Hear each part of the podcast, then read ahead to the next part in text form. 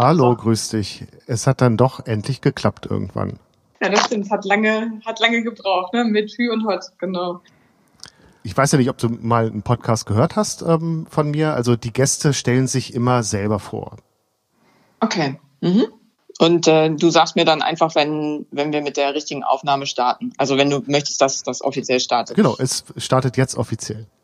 Also kann ich mich jetzt auch einmal offiziell vorstellen, okay? Genau. Alles klar. Okay.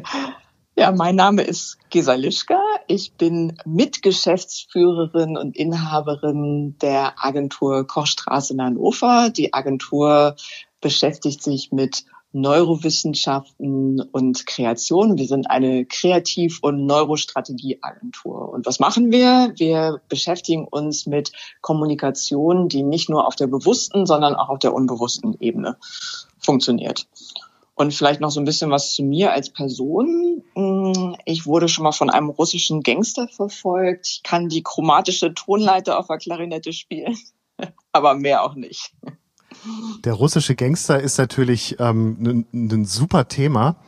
Äh, herzlich willkommen, Gesa.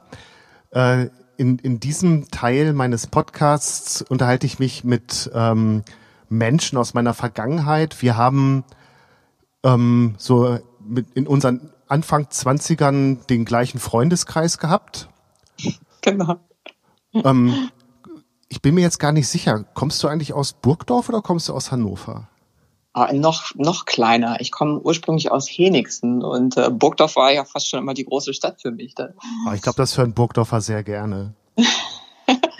genau, mittlerweile habe ich es geschafft in die große Stadt. Also ich habe einen unfassbaren Karrieresprung hingelegt, äh, was meinen Wohnort angeht und bin jetzt in Burgdorf gelandet. Okay, Hut ab.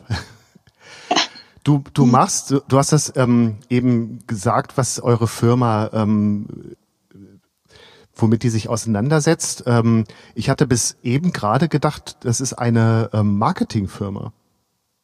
Ja, das ist auch richtig, genau. Wir machen klassische ja, Markenkommunikation. Wir entwickeln Marken und machen auch Kampagnen für Firmen wie Volkswagen, die Conti, Sennheiser, TUI, die AOK, also alles, was hier so im Umkreis ist und beschäftigen uns aber damit, ähm, wie diese Kommunikation am besten wirkt.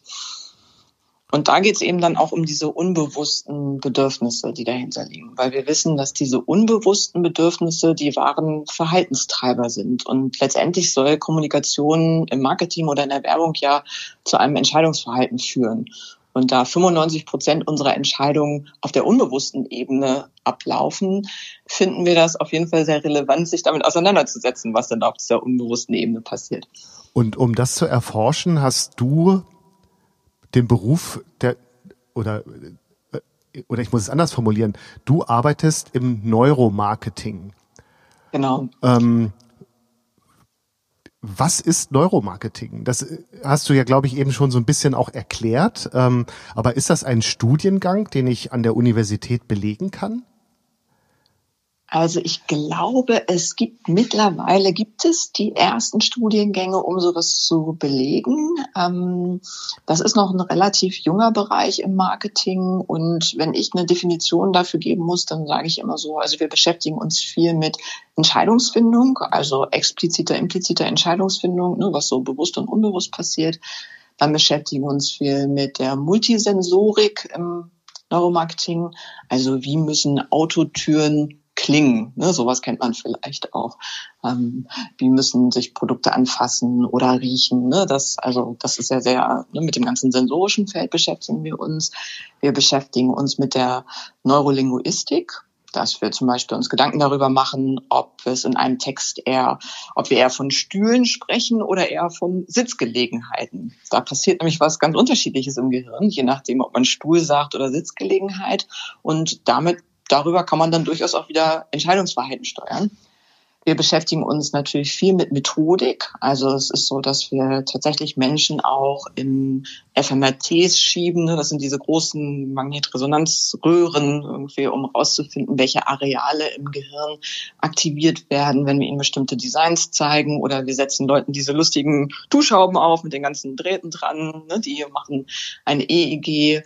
Also wir haben bestimmte Methoden, mit denen wir arbeiten, um Sachen herauszufinden. Und dann gibt es noch den Bereich der Neuroästhetik, mit dem wir uns stark beschäftigen. Das ist dann so die Umsetzung. Und zwar gibt es kulturell bedingt Dinge, die wir als richtig oder schön empfinden. Na, zum Beispiel in Deutschland tragen wir schwarz, wenn wir in Trauer sind und in den asiatischen Ländern trägt man weiß. Das ist so ein kulturelles Phänomen. Und dann gibt es aber auch Dinge, die wir grundsätzlich evolutionär bedingt eher als ästhetisch oder weniger ästhetisch empfinden. Und mit solchen Dingen beschäftigen wir uns auch. Das und machen dann kreative Designs daraus. Das ist ja wahnsinnig umfassend. Ja. Äh, also wann in deinem Leben hast du für dich beschlossen, boah, das ist geil, das ist total super, das ist das, was ich machen will? Also, also ich wenn man, ja, entschuldige, also ja. nur so, um es zu verstehen, also normalerweise, wenn man so Menschen ins MRT schiebt, dann denkt man ja eher so an Dr. House und so. Also, ja. ähm, dass man ja eher unterstellt, dass man so in, in ja, Arzt oder Ärztin werden möchte. Ja, das hatte ich tatsächlich nie so. Ähm, mich hat immer angetrieben, dass ich tolle, neue, faszinierende Sachen mache, die irgendwie Nutzen haben. Und ähm, also ich habe ja ursprünglich mal so vor ganz vielen Jahren mal ganz klassisch Werbekauffrau gelernt und mich hat aber immer schon eher das Kreative daran interessiert. Ne? Also weil Menschen sich ja von kreativen Ideen total begeistern lassen. Da passieren ja unfassbar viele Emotionen und ne, das, ähm, man kann mit Kreativität ja ganz viel bewegen. So, das hat mich ursprünglich begeistert. Dann habe ich in England studiert und mich da viel mit Semiotik und Semantik auseinandergesetzt das war dann irgendwann schon so ein bisschen Elfenbeinturmmäßig und ich dachte, ah, super spannend, so diese Zeichenlehre, aber ja, kann man wahrscheinlich in der Praxis wenig mit anfangen. Dann bin ich zurückgekommen nach Deutschland, habe ähm, mit Freunden die Agentur gegründet und eine Zeit lang ganz praktisch gearbeitet, auch äh, in der Werbung. Und dann bin ich durch Zufall irgendwann auf einem Kongress in New York auf ein alten, also was heißt alt, auf einen Professor gestoßen, Professor Dr. Antonio Damasio, ähm, über den ich im Studium schon gelesen hatte. Und der hat eben auf einer Neuromarketing-Konferenz einen Vortrag gehalten. Und das hatte ich vorher noch nie gehört. Und äh, das fand ich so faszinierend, dass ich dachte, auf jetzt, auf einmal kommt alles so zusammen. Ne? Dieses Kreative, diese Zeichenlehre und Bedeutung, aber auch eine Methodik, da tatsächlich ranzukommen an dieses Wissen. Und da habe ich Feuer gefangen und dann gab es kein Halten mehr. Und es klingt ja so, als würdet ihr in einem Forsch also in einem echten Forschungslabor arbeiten. Also wenn du sagst, dass ihr die Menschen in, in die Röhre schiebt oder diese ähm, Duschhaufen, äh, Duschschrauben mhm. aufsetzt und so. Also das machen wir, also das machen wir nicht selber. Ich arbeite da mit Universitäten zusammen, weil ich auch mal denke, die haben einen Ruf zu verlieren. Ne? Und ähm, ja, da haben wir mittlerweile ein ganz gutes Netzwerk mit Universitäten und dann machen wir das in deren Laboren, genau. Aber ja, das ist richtig, so richtige Laborstudie teilweise.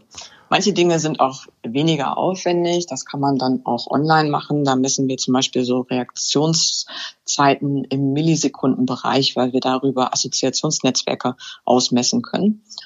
Und es gibt uns dann oft schon eine gute Idee, welche Assoziation Menschen zu einer bestimmten Marke haben.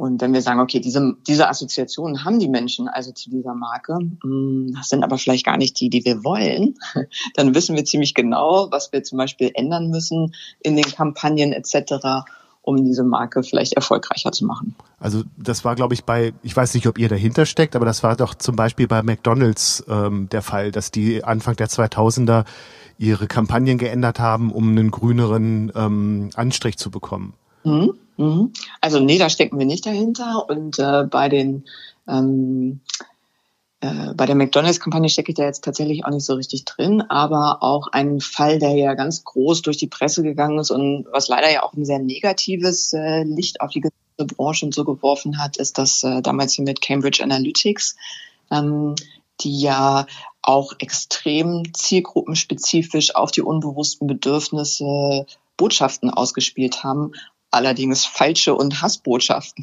teilweise. Und das ist natürlich etwas, da distanzieren wir uns dann ganz weit von. Also wir sind auch äh, Mitglied in der NMSBA, wir haben noch einen Ethikkodex und wir lehnen auch tatsächlich Kunden ab, wenn wir das Gefühl haben, das passt nicht. Ja. Oder weil wir ans Gute glauben.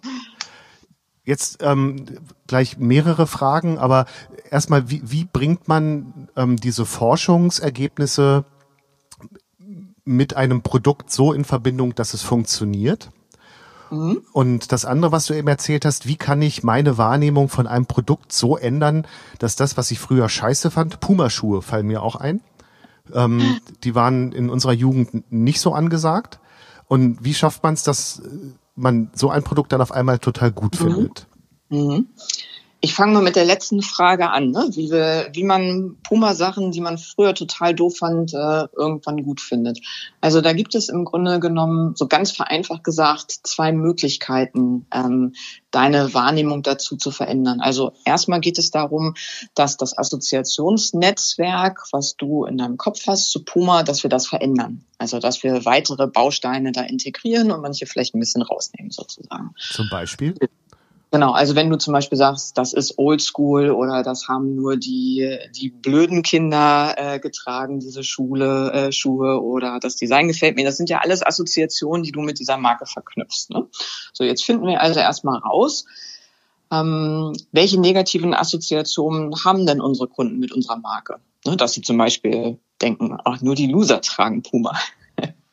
So, also sowas finden wir erstmal raus. Und dann ist es so, du musst dir das vorstellen mit diesen Assoziationsnetzwerken, wie ich sag mal, wie der Grand Canyon in deinem Kopf.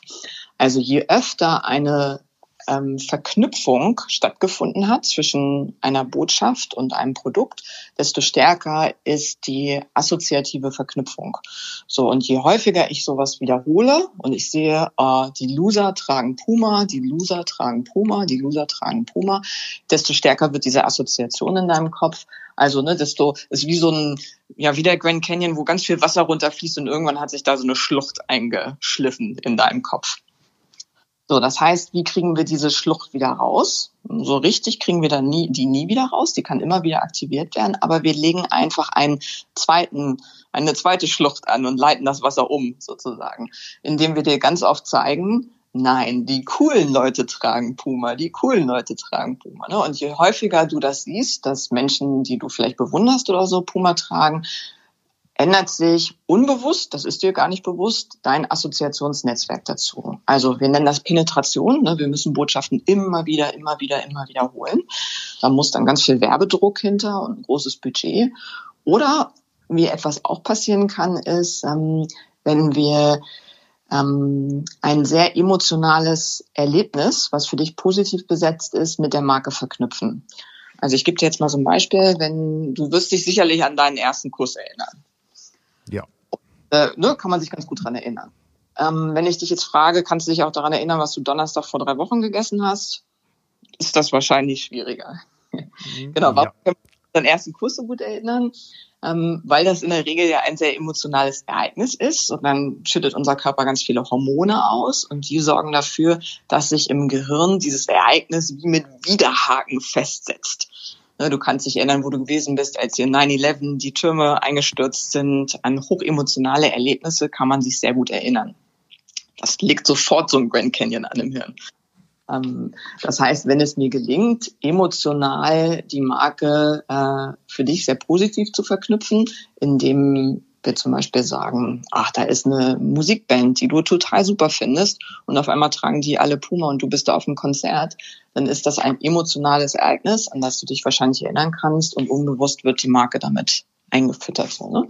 Ähm, und findet eine Verknüpfung statt. Und so bauen wir nach und nach, remodellieren äh, wir sozusagen dein Assoziationsnetzwerk zu der Marke. Und dann führt das dazu, dass du über einen bestimmten Zeitraum irgendwann die Marke toll findest.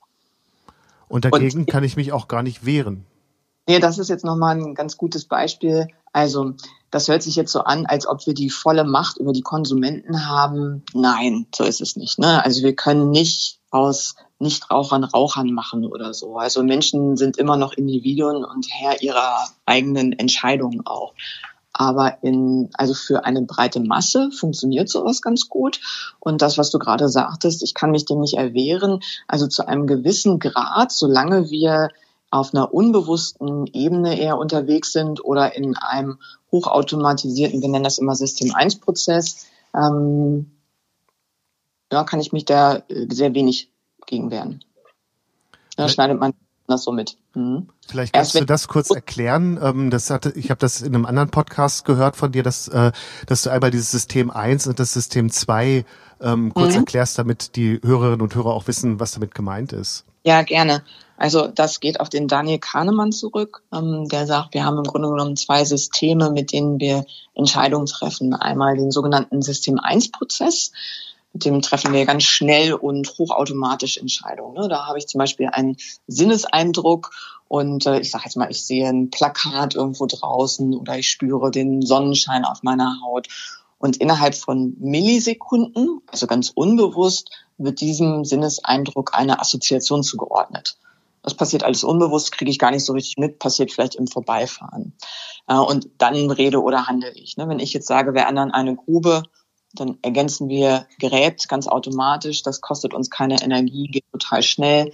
Ähm, denken wir auch gar nicht groß drüber nach, funktioniert im System 1-Modus. Ne? Das ist zum Beispiel auch so, wenn wir Auto fahren und manchmal zu Hause ankommen und denken so, oh, wo bin ich denn jetzt lang gefahren? Habe ich gar nicht richtig mitgekriegt. dann war das im hochautomatisierten System 1-Modus. Und in diesem Modus treffen wir den Großteil unserer Entscheidungen, weil es uns eben keine Energie kostet. Ein klassischer System-2-Prozess ist, wenn ich jetzt sagen würde, lasst uns mal 14 mal 17 rechnen. Und 14 mal 17, da denkt man erstmal so, oh, weiß ich nicht, ob ich da jetzt Lust zu habe, das auszurechnen. Sie sagt bestimmt die Lösung gleich. Also das ist so ein Merkmal dafür. Wir versuchen, ähm, System-2-Prozesse zu vermeiden und hoffen darauf, da wird sich schon irgendwie was anderes finden. Und wenn wir uns dann aber doch die Mühe gemacht haben, diesen Prozess zu starten und das vielleicht auch mal zu rechnen, dann stellen wir fest, oh, es ist echt anstrengend. So, und wir Menschen sind klassische Energiesparer eigentlich, zumindest was unsere eigene Energie angeht. Und ähm, versuchen das deswegen zu vermeiden, diesen System-2-Prozess, und bleiben deswegen lieber im System-1-Modus. Und auf dieser Ebene kommunizieren wir eben ganz viel Werbung. Ne? Ganz viel Botschaften nehmen wir in diesem System-1-Modus wahr. Und das hat dann eben Einfluss auf unser Unterbewusstsein. Und wenn ich mich dagegen wehren will, dann kann ich das ganz einfach, indem ich in diesen System 2 Modus wechsle und mir dessen bewusst bin. Ah, das ist jetzt Werbung. Okay, die wollen also irgendwas kommunizieren, wahrscheinlich, weil sie irgendwas verkaufen wollen. Wenn ich dann in diesem energiefressenden oder anstrengenden System 2 Modus bin, dann hat es nicht mehr diese Wirkung. Ne, dann bin ich mir auch ganz bewusst, okay, die Rabatte, irgendwo kommen sie jetzt ja her, die Rabatte, ne? aber oft, naja, ich steigt auch immer noch ganz gern drauf ein, auf die Rabatte. Zumindest wenn es um Schuhe geht. Ich wollte gerade sagen, so ganz frei machen kann man sich ja nicht davon. Ähm, das heißt ja auch, dass die Werbung wahrscheinlich nicht will, dass ich in den Modus 2 umschwenke. Richtig, genau. Am, am einfachsten ist es, wenn wir im System 1 Modus genau wenn die Kunden im System 1 Modus sind. Und das Witzige dabei ist auch, dass Kunden sich auch viel wohler fühlen im System 1 Modus. Sogar wenn sie Entscheidungen für teure Produkte treffen, fühlen sie sich im System 1 Modus wohler und haben auch das Gefühl, sie haben eine bessere Entscheidung getroffen. Weil? Wahrscheinlich, ähm, also da, da gibt es auch einige Studien zu. Also es ist so, du kennst das vielleicht selber. Jetzt sagen wir mal so, du willst dir eine neue Mikrowelle kaufen und hast drei Tage im Internet intensiv recherchiert und dir unterschiedliche Modelle angeguckt. Und äh, also A hat dich das ganz schön viel Zeit gekostet. Du bist vielleicht auch schon ein bisschen genervt, ne, weil du so viel, weil du nichts anderes machen konntest in der Zeit und hast jetzt Pro- und Kontralisten aufgestellt. Und es ist ja selten so, dass alles für das eine Modell spricht. Meistens ist es ja so, dass du meinetwegen fünf Punkte hast, die dafür sprechen, aber drei sprechen auch dagegen. So, und diese Dissonanz haben wir die ganze Zeit immer im Hinterkopf weiter. Wir entscheiden uns dann für eine, äh, für ein Modell. Das kostet uns einmal viel Energie. Ähm, ist anstrengend, fühlt sich also nicht so gut an. Und dann haben wir die ganze Zeit auch im Hinterkopf, mh, hm, da gab es eigentlich auch drei Punkte, die dagegen gesprochen haben. Ne? Und das wirkt immer so ein bisschen auch auf unser, ja, auf unser Belohnungsareal ne, verursacht uns ja einen Schmerz, dass es drei Sachen gibt, die vielleicht dagegen gesprochen haben. Und das merken wir. Deswegen fühlen wir uns nicht so wohl damit. Also am besten ist eigentlich, du recherchierst kurz, schläfst dann irgendwie drüber und triffst am nächsten Tag relativ spontan eine Entscheidung. Dann haben nämlich beide, dann haben sowohl also dieses kognitive, rationale ähm, Zeit gehabt und du hast alle Informationen und dein Unterbewusstsein konnte aber auch arbeiten das arbeitet ja oft im Stillen und Verborgenen. Und äh, wenn du dann eine spontane Entscheidung triffst, also relativ spontan, ähm, dann treffen Menschen häufig die besten Entscheidungen und fühlen sich auch wohler damit. Beste Entscheidung tatsächlich ähm, objektiv oder subjektiv für die, für die Werbung und für die Hersteller? Nee, auch objektiv. Und zwar gibt es da so interessante Studien drüber, ne, wenn äh, sehr erfahrene Feuerwehrleute in einer ähm, im wahrsten Sinne des Wortes brenzligen Situation manchmal sagen, so, alle evakuieren jetzt sofort. Und manche Leute sagen, äh, wieso, ist doch noch gar nicht, naja, aber der, der besteht drauf, jetzt sofort alle raus. So, und kurz danach bricht die Zwischendecke oder sowas ein. Und das sind oft so Sachen, wo ähm, diese erfahrenen Feuerwehrleute ganz viele Informationen auf einer unbewussten Ebene verarbeitet haben. Die haben vielleicht in den Füßen gespürt, hier ist irgendwas komisch, der Rauchgehalt ist viel dichter. Die sind aber nicht in der Lage, das rational alles zu verarbeiten. Aber unser Unterbewusstsein kann diese ganzen Informationen nehmen und zu einer äh, Lösung führen, die oft sehr gut ist für uns. Also es liegt unheimlich viel Macht auch für uns im Unterbewusstsein, wenn wir es dann arbeiten lassen. Und Weil das ganz viel weiß. Äh, entschuldige? Weil das ganz viel weiß, meine ich, das Unterbewusstsein. Ähm, du hast eingangs ja schon gesagt, dass wir irgendwie 95 Prozent unserer Entscheidungen auf dieser ersten Ebene treffen. Ja, unbewusst. Mhm. Und da, die Frage ist dann ja auch, wie frei sind wir dann eigentlich ähm, in unseren Entscheidungen, wenn, wenn wir eigentlich nur noch fünf Prozent haben, wo wir das Gefühl haben, echte ähm, freie Entscheidungen zu formulieren? Also ich habe ja immer die Möglichkeit, ähm, mein, ich sage immer, die Maschine oben anzuschalten. Die Freiheit habe ich immer. Wir tun das nur sehr selten. Weil es anstrengend ist. Weil es anstrengend ist, genau. Was noch? Aber du, ja, auch Tage, ne? Es gibt so Tage, da bist du sehr viel kritischer und rationaler auch unterwegs und bist am Abend dann aber auch vielleicht manchmal platt und geschlaucht. Oder noch ein schönes Beispiel, wo man das vielleicht kennt, ähm, wenn man sich vornimmt, Diät zu machen. So, und morgens bin ich noch super unterwegs, weißt du, und esse brav meinen Apfel und mein Körnermüsli. Und abends, nach so einem anstrengenden, langen Tag, denke ich manchmal so, oh, wo ist die Schokolade? So, und das hat damit zu tun, dass dieses, äh, also System 2 so viel Energie verbraucht. Und wenn wir abends schon unser Energiespeicher schon ziemlich runter ist, fällt es uns sehr viel schwerer, eben so rationale Entscheidungen zu treffen. Und da läuft dann auch die meiste Werbung im Fernsehen. Da läuft dann oft Werbung im Fernsehen, die auch auf Genusssachen ausgerichtet ist, absolut richtig, ne? Also viel so Essen und sowas alles. Und die triggert dann auch tatsächlich unbewusste Motive, Mensch, gönn dir doch mal was Gutes oder so. Ja, ist absolut richtig. Du hast ja auch eingangs erzählt, ähm, wie ihr so forscht, ne, mit den Universitäten zusammen. Da war jetzt auch die Frage, wie bringt man das zusammen? Also du hast ein mhm. Forschungsergebnis, dass wir innerhalb von 0,x Sekunden ein, eine Entscheidung treffen, wenn wir ein Bild sehen. Und wie äh, transformiert ihr dieses, diese Erfahrung in eure Kampagnen? Also mm, das ist zum einen so, dass wir, mm, also dass da tatsächlich Erfahrung aus mehreren Bereichen zusammenkommt. Ne? Also wir haben ein grundsätzliches Marken- und Marketingverständnis. Wir wissen, wie der Markt funktioniert, wie Unternehmen funktionieren, wie Vertrieb funktioniert, wie Marketing funktioniert. Wir wissen, wie Design funktionieren muss. Und wir kennen uns in diesen Neurowissenschaften aus. Also es ist ein Dreiklang, der uns natürlich sehr viel Handlungsspielraum erstmal ermöglicht.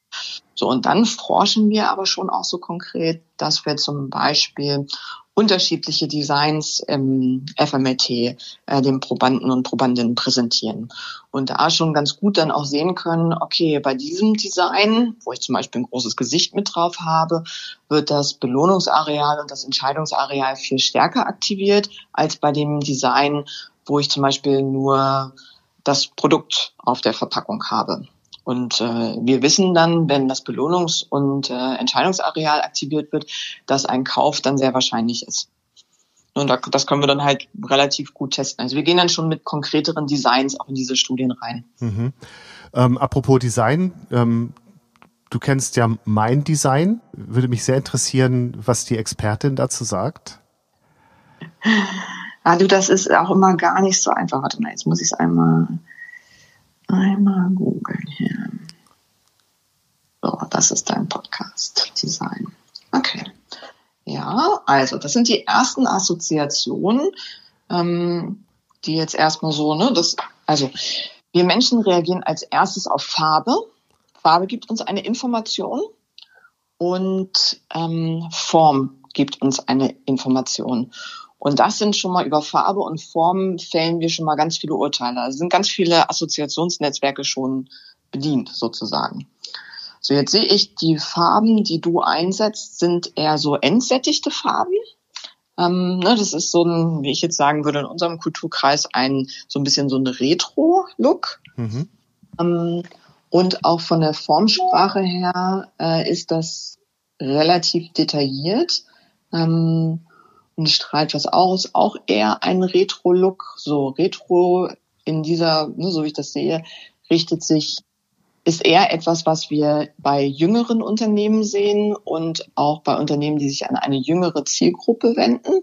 Ähm, das wäre meine Assoziation. Ne, wenn ich da jetzt überhaupt nichts wüsste, würde ich sagen, okay, das ist ein Podcast, der sich an eine äh, jüngere Zielgruppe richtet und ich würde vermuten, dass sich ähm, dass Themen von früher neu interpretiert werden. Mhm ähm, jüngere Zielgruppe ist welcher, welches Alter? Ja, gut, äh, guter Punkt, genau. Jüngere Zielgruppe wären so, ich sag mal, 30 bis 40-Jährige. Okay. Das ja. ist so die, ne, das Cluster, was ich in dem Look ja. wahrscheinlich sehen würde. Okay. Das ist jetzt wirklich so ein bisschen aus dem Ärmel geschüttelt. Na, na klar. Schnell. Äh, du hast eingangs gesagt, dass ihr auch ähm, ein einen ethischen Kompass habt? Ähm, also wo sind bei euch moralische Grenzen bei der Umsetzung von Neuromarketing? Also das ist etwas, das wir zum Beispiel nie mit Kindern forschen würden. Also wir würden keine Kinder ähm, ins FMRT oder sowas schieben. Ähm, das wird nur mit Erwachsenen gemacht. Das ist schon mal ganz klar eine Sache. Ne? Die müssen ihre Zustimmung geben, dass sie Teil dieser Studie oder sowas sein wollen. Und ähm, also das schon mal so auf der Studienebene. Ähm, wir würden keine Studien machen, die sowieso gegen irgendwelche geltenden Gesetze irgendwie verstoßen. Das ist schon mal auch ganz klar. Und wenn es dann an, an die Umsetzung geht, für welche Kunden wir arbeiten, dann ist das etwas, was wir in unserer Geschäftsführerrunde besprechen. Und ähm, ja, wir haben schon so den Anspruch von uns, das ist so unser, unser Motto als Agentur, jeden Tag für das Gute kämpfen, um das morgen besser zu machen. Und da gibt es Unternehmen, also ich sage jetzt mal so Zigaretten, Alkoholindustrie, wo wir jetzt nicht unbedingt das Gefühl haben, dass sie das morgen besser machen. Ähm, da sind wir auf jeden Fall ein bisschen kritischer. Also es gibt Industrien, die würden wir komplett ausschließen und es gibt Industrien, wo wir abwägen, weil wir natürlich auch verantwortlich sind für viele Mitarbeiter. Da ist so eine ethische Entscheidung ja auch manchmal nicht so ganz schwarz oder weiß. Und die kann ja auch wehtun. Also wer, Absolut, ja, sowas hatten wir auch schon, dass wir Kunden gesagt haben, tut uns leid, ähm, stehen wir jetzt nicht so hinter und dann haben wir natürlich tatsächlich einen finanziellen Verlust und diesen finanziellen Verlust, das ist genau wie du sagst, das tut auf der einen Seite weh. Und da muss man aber auch gucken, wir müssen ja auch, ich sag mal, Gehälter an die Mitarbeiter zahlen. Wie weit kann man sich sowas erlauben? Ne? Wann ist es ethischer zu sagen, okay, in dem Fall gehen wir da einen Schritt mit, ähm, weil wir damit sicherstellen, dass alle bei uns angestellt bleiben können. Aber man erarbeitet sich wahrscheinlich auch so eine gewisse Kredibilität, oder? Dass dann bestimmte Firmen sagen, ey, wendet euch an die, weil die genau diesen und diesen Kompass haben. Hoffentlich. Also schon das Ziel auf jeden Fall, ja. Was können denn eigentlich so wir als Einzelpersonen von dem Gedanken des Neuromarketing lernen? Ah, total viel, weil ähm, ich sage immer, eigentlich ist Neuromarketing geht's ja, es geht ja viel um Entscheidungsverhalten und Entscheidungen treffen wir im Alltag ganz viel. Also zum einen, ähm, wie wir als Konsumenten auch mit bestimmten Dingen umgehen können, aber wir beschäftigen uns ja auch ganz viel mit Verhaltenspsychologie. Und ähm, ich habe ja drei Kinder und äh, ich finde, das hilft auch oft sehr gut im Alltag, was sowas angeht. Da geht es ja auch oft um Entscheidungen. Zum ähm, Beispiel? Also ein äh, Effekt, den ich ganz spannend finde, ist der Label-Effekt. Ähm, und zwar geht es darum, dass Menschen sich folgerichtig verhalten wollen. So, also wenn ich Menschen ein Label gebe und sage, sie sind ja jemand, dem Umweltschutz sehr wichtig ist, Ne, dann gebe ich demjenigen ein Label, sage, dir ist Umweltschutz wichtig. Und das ist jetzt sozial in unserer Norm auch so verankert, ne, dass das ein positives Label eher ist. So, und dann versuchen Menschen sich folgerichtig dazu zu verhalten und die Wahrscheinlichkeit, dass sie sich dann auch nachhaltiger verhalten, steigt auf jeden Fall. Da gibt es eine ganz schöne Geschichte aus England dazu. Und zwar, ich weiß nicht, ob du diese kleinen Häuser in England kennst, die, das sind ja so die Reihenhäuser, ne, die alle so ein großes Fenster dann zum Bürgersteig haben, alle so dicht an dicht ja. und nur so Vorgarten. Und dann ist eine Organisation einmal rumgegangen, die äh, vermeiden wollte, dass Jugendliche alkoholisiert Auto fahren und ist, hat an den Haustüren geklingelt und hat gesagt, ah, also was halten Sie denn davon? Wir würden gerne so ein riesengroßes Plakat, also so ein 18 Eintel Plakat in Ihren Vorgarten stellen, wo drauf steht, don't drink and drive. So, dann haben die Hausbesitzer alle gesagt, ihr habt es ja wohl nicht alle, also auf keinen Fall, kann hier nicht mehr aus dem Fenster gucken, never. Ja. Das sieht also hat überhaupt nichts gebracht. Und dann sind sie rumgegangen und haben gesagt, hm, können wir vielleicht so, eine, so einen runden Aufkleber vorne in dein Fenster kleben, so hier vielleicht in die Ecke. Ne? Dann sieht man das ja auch, wenn die Leute auf dem Bürgersteig vorbeigehen und kannst trotzdem noch aus deinem Fenster gucken. Und so, und da waren einige Leute dann bereit und haben gesagt, ja, sowas können wir hier ins Fenster kleben, ist ja für einen guten Zweck. So, und anschließend sind sie nochmal wieder rumgegangen und haben gesagt, ah ja, wir würden doch tatsächlich gerne so ein großes Billboard in deinen Vorgarten stellen. Und haben die Leute nochmal gefragt, die so einen Aufkleber im Fenster hatten. Und Natürlich haben immer noch ganz viele gesagt, also nee, auf keinen Fall. Aber es gab tatsächlich einige, die sich damit so identifiziert haben, die dieses Label für sich hatten. Ich bin jemand, der diese Aktion unterstützt. Ich habe ja schon so einen Aufkleber, die dann im Anschluss bereit waren, so ein großes Riesenplakat sich in den Vorgarten zu stellen. Und das ist eben dieser Label-Effekt. Ne? Und wenn man das mit Kindern äh, umsetzt, Mensch, du bist echt jemand, der im Haushalt hilft. Vielen Dank dafür. Man muss damit ein bisschen vorsichtig sein in der Dosierung. Je älter die werden, desto schlauer werden die auch irgendwann. Aber, ja. aber, aber das heißt, dass ich äh, letztendlich ein positives Label formuliere, wenn ich die ganze Zeit sage, äh, du bist ja so ein Depp. Dann, ja, genau. dann werde ich nie erreichen, dass diese Person ähm, sich mal positiv verhält. Die verhält sich folgerichtig dann zu dem ja, Label. Ja. Die Wahrscheinlichkeit ist sehr hoch, genau. Das mhm. bringt mich direkt zu meiner nächsten Frage. Ähm, ich bin ja im wahren Leben Lehrer. Ähm, was kann ich denn lernen? Also ich habe jetzt gerade gelernt, dass ich positive Labels formuliere. Mhm. Ähm, aber ich kann doch als Lehrer zum Beispiel nicht die ganze Zeit auf dieser Ebene vom System 1 mit den Schülern kommunizieren. Also ja. Oder doch? Ist ja auch das Schwierige, dass in der Schule immer noch so viel System 2 gefordert wird. Und je nachdem, wie der Unterricht gestaltet wird, auch ist der System 2 Anteil entweder sehr hoch oder weniger hoch. So, und äh, wenn wir jetzt nochmal darüber zurückkommen, auch du als Lehrer willst ja letztendlich Botschaften oder Inhalte vermitteln. Ne, da hast du zwei Mo äh, Möglichkeiten. Penetration, immer wieder, immer wieder, immer wieder, immer wieder das Gleiche, immer rein. Ne? Ja. Und äh, da sagen wir auch so im Schnitt ist es so, wenn ich das Gleiche siebenmal gehört habe, dann geht die Kurve wieder runter und es hängt mir aus den Ohren raus. Dann mache ich dicht. Ja. Nach siebenmal gleicher Botschaft sage ich irgendwann so, oh, jetzt lass mich zufrieden damit, ich kann es nicht mehr hören, schalte ab. Also dann muss ich meine Botschaft so umformulieren oder so umgestalten, dass der Inhalt vielleicht noch identisch ist, äh, aber ich wieder einen ganz neuen Aufhänger oder sowas habe.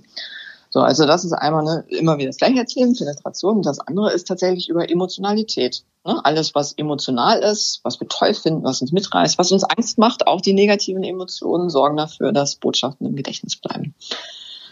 Und reicht es da, wenn ich als Lehrer dieses Positive formuliere? Also wenn ich sage, ey, es ist super, Goethe zu lesen. Nee, leider nein, weil die Emotion muss in der Person selber stattfinden. Also, also Sie können genau das nicht von mir abgucken. Nee, leider nicht, genau. Okay. Also es gibt da auch so einen gewissen Effekt, auch die, ne, diese Spiegelneuronen hast du vielleicht auch schon mal gehört, wenn du das super findest ähm, und total vor Begeisterung sprühst, dann ist die Wahrscheinlichkeit höher, äh, dass deine Schüler und Schülerinnen, ne, dass da tatsächlich auch ein Funke überfliegt. Aber die Emotion muss bei den Schüler und Schülerinnen selber stattfinden. Selber positiv genau sein. Und sie müsste von mir auch ist, ja. wenn sie fühlen. Entschuldige? Das Schlimmste ist immer, wenn sie gar nichts fühlen. Ja. Wenn Menschen keine Emotionen haben, wenn sie nichts fühlen, dann müssen sie auch nicht reagieren und nicht entscheiden. Also ja. das ist Ja, das ist eine schwierige Situation. Da könnte ich jetzt ganz viel reden, mache ich aber nicht. Ähm, aber Ja, die, dieser, dieser, dieser Funken, der überspringen kann, muss Mhm. der echt sein oder kann ich den auch spielen? Ja, ich glaube, wir Menschen sind da ja schon sehr schlau auch, ne? Und wir spüren ja auf der unbewussten Ebene ganz viel. Wir spüren ja, ob der andere echt ist oder nicht echt ist. So, und wenn ich spüre, da ist irgendwas nicht echt, dann ist die Wahrscheinlichkeit sehr hoch, dass mein System 2 Modus anspringt und ich denke, Moment mal, Ja. was ist denn hier falsch? Und, und das ist ja genau das, was ich dann nicht will. Okay. Genau, Ja. genau das willst du irgendwie. Mhm. Ja. Zum Abschluss noch hätte ich von dir gerne noch dr- drei, also von der Expertin drei Werbekampagnen, von denen du sagst, die sind wirklich toll. Also jetzt gar nicht, das, die müssen jetzt nicht zwangsläufig aus eurem Haus sein. Ja. Also die aus unserem Haus sind natürlich alle toll, logisch. Äh, Ja. Welche finde ich wirklich toll? Ich finde toll, ich glaube, ähm, das war die Mutterkampagne zur Olympia. Frage mich nicht mehr, zu welchem Olympia das war. Das war von Procter Gamble, meine ich.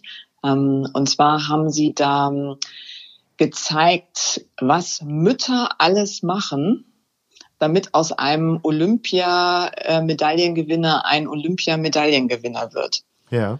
Du hast also praktisch diesen Einsatz der Mütter gezeigt und äh, hast dann in, im, am Ende äh, immer gesehen, wie, ich sag mal, die Athletin oder der Athlet meinetwegen auf dem 10-Meter-Turm stand, kurz vorm entscheidenden Sprung und noch einmal so einen kleinen Blick, so einen letzten Blick zur Mutter im Publikum, weißt du, und so ein kleines Nicken. Ähm, ja, ich finde, da ist, äh, also da sind so viele Emotionen im Spiel. da bleibt kein Auge trocken, zumindest nicht bei den Müttern. Ähm, die finde ich sehr gelungen, also weil sie so hoch emotional ist. Dann gibt es einige Kampagnen von der Telekom, die ich tatsächlich auch ganz gut finde, ähm, die dieses, ich sag mal, auf der Neuroebene da durchaus einiges richtig machen in der Kommunikation, dass sie erst so bestimmte ähm, Mechaniken anwenden, wie sie unsere Aufmerksamkeit steuern, äh, wie sie Emotionen triggern. Da weiß ich jetzt allerdings nicht, wie die konkret heißt, aber die finde ich zum Beispiel auch super von der Telekom. Das sind schon mal zwei. Und welche ich auch gerne mag, ist die äh, von True Foods, die Kampagne. Weil es denen, das ist so eine Kampagne, die ich sehr gerne mag, weil die Mehrwert verstanden haben. Markenmehrwert.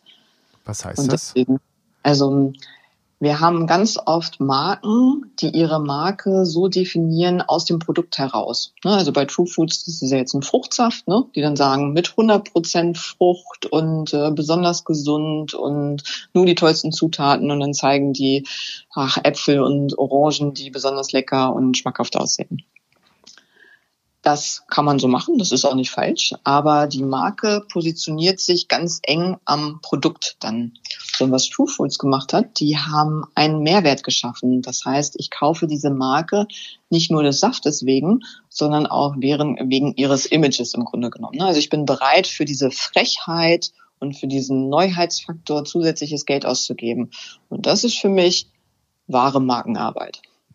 Ne, Das andere ist Produktkommunikation und Marke ist, wenn es mir gelingt, einen Mehrwert zu schaffen, wo Leute bereit sind, noch mehr Geld dafür auszugeben. Ja. Das ist der Grund, warum wir all unser Gold in die Apple Stores tragen. Ganz genau. Denen ist das auch gelungen. Aber das muss ich jetzt einfach nochmal loswerden. Da gibt es auch ganz interessante Studien zu. Denen ist das sogar so gut gelungen mit Marke. Also es ist jetzt, hat jetzt nicht nur diese Einbahnrichtung, sondern es gibt ganz viele Studien dazu, dass Menschen am Apple, wenn sie mit einem Apple arbeiten, auch kreativer arbeiten tatsächlich, als wenn sie die gleiche Aufgabe auf einem IBM-Rechner lösen sollen. Weil Marke auch den Umkehreffekt hat. Ah ja. Label-Effekt. Genau, ich werde, ich werde positiv gelabelt dadurch, dass ich so ein Genau. Gerät da stehen habe. Ganz genau. Ja. Mhm. Das funktioniert dann auch im Umkehrschluss. Also du kaufst tatsächlich auch ein Stück Kreativität. Du bezahlst dafür. Ja. Das ist doch beruhigend. Das ist ein bisschen beruhigend, ne? Ja. Dann, liebe Gesa, hab herzlichen Dank für dieses wunderbare Gespräch. vielen, danke. vielen Dank. Gerne. Das war Hallo Welt hier Rosenheim mit einer Sonderfolge Hallo Rosenheim hier Welt. Zu Gast Gesa Lischka. Vielen Dank fürs Zuhören.